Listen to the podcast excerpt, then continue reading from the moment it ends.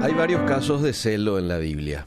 Está, por ejemplo, el celo entre Esaú y Jacob, ¿verdad? Ustedes conocen la historia, uno de ellos este, perdió su primogenitura, pero por una decisión de él, el caso de Esaú, ¿verdad?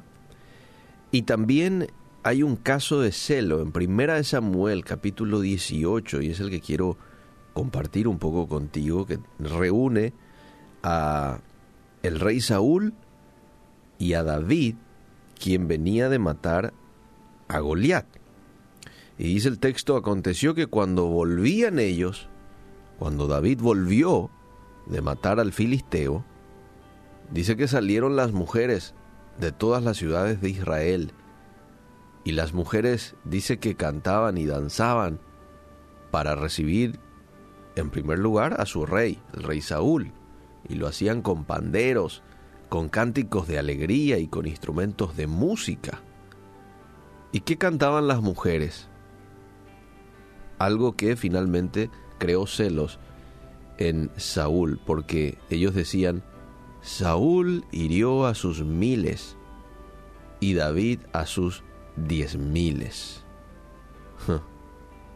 Y se enojó, dice que Saúl, en gran manera. Le desagradó ese dicho.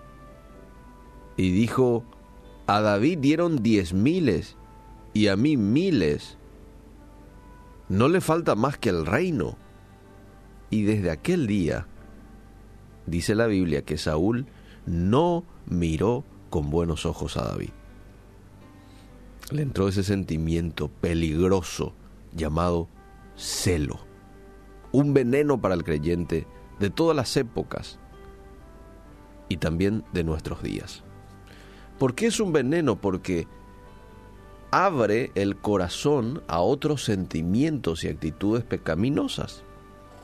En consecuencia, debe ser tratado con rapidez antes de que tengan la oportunidad de echar raíces. Los celos del rey Saúl distorsionaron tanto su mente que al final se convirtió en un ser amargado que destruyó su relación con David. ¿Cuándo es que comienza el problema? Bueno, y según el texto, el problema comenzó cuando el pueblo alabó a Dios más que, eh, perdón, alabó a David, quiero decir. Alabó a David más que al rey. David a sus diez miles, cuando al otro dijeron miles nomás. Entonces el rey desde ese día comenzó a desconfiar. Y no solamente a desconfiar, sino a buscar indicios de que David podía intentar destronarlo. Bíblicamente vemos de que Saúl nunca encontró ninguna evidencia real, pero su mente nublada confundía cualquier éxito en la vida del joven soldado como una razón para sentir celos. Su amargura y su temor empeoraron hasta que estuvo dispuesto a quitarle la vida a David, solo para tranquilizar su mente. Y algunos quizás digan, bueno, pero Saúl llegó muy lejos. Él ya apuntaba luego a quitarle su vida. No, pero si vos no controlás el tema de celo, amable oyente, este, en algún momento podrías estar en lo mismo.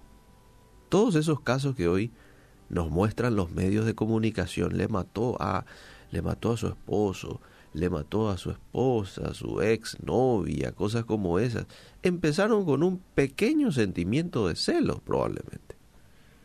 Y eso se extendió, se extendió, se extendió hasta que ya no se pudo controlar y finalmente termina en algo tan trágico como el que solemos ver a veces.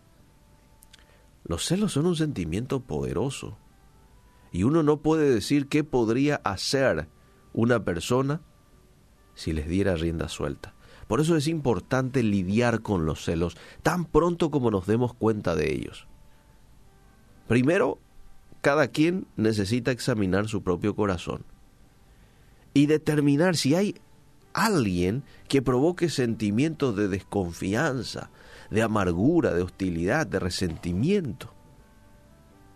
Sea mi cónyuge, sea algún eh, colega mío en la iglesia, en el trabajo.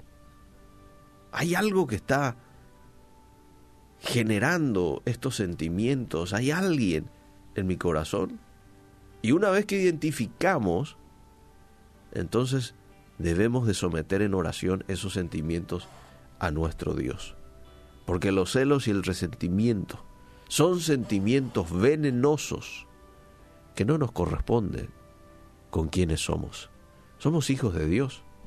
Entonces incluso un poco de veneno puede ser peligroso y puede albergar tales actitudes durante cualquier periodo de tiempo que es demasiado tiempo. En esta mañana yo quiero invitarte a que puedas identificar si hay algún sentimiento nocivo como esto, llámese celos, resentimientos, que es parecido al fin y al cabo al celo también, algún deseo de venganza, y puedas quitar de tu corazón, de tu mente esos sentimientos. Decirle al Señor, quítalo, arrancalo, porque son puertas abiertas al enemigo para que él haga crecer más ese sentimiento, haga crecer más ese, sentimiento. Hagas cosas que no tengas que hacer, te robe el gozo, te robe la paz. ¿sí? Gracias te damos por tu palabra en esta mañana, Jesús. Pedimos que cualquier sentimiento que no corresponde a un hijo de Dios pueda quitarlo de nosotros. Llámese celos, llámese resentimiento, odio, deseo de venganza. Quítalo de nosotros. En el nombre de Jesús y ayúdanos a poder ser hombres y mujeres que irradien amor, comprensión, paz, gozo en este día. En el nombre de Jesús. Amén y amén.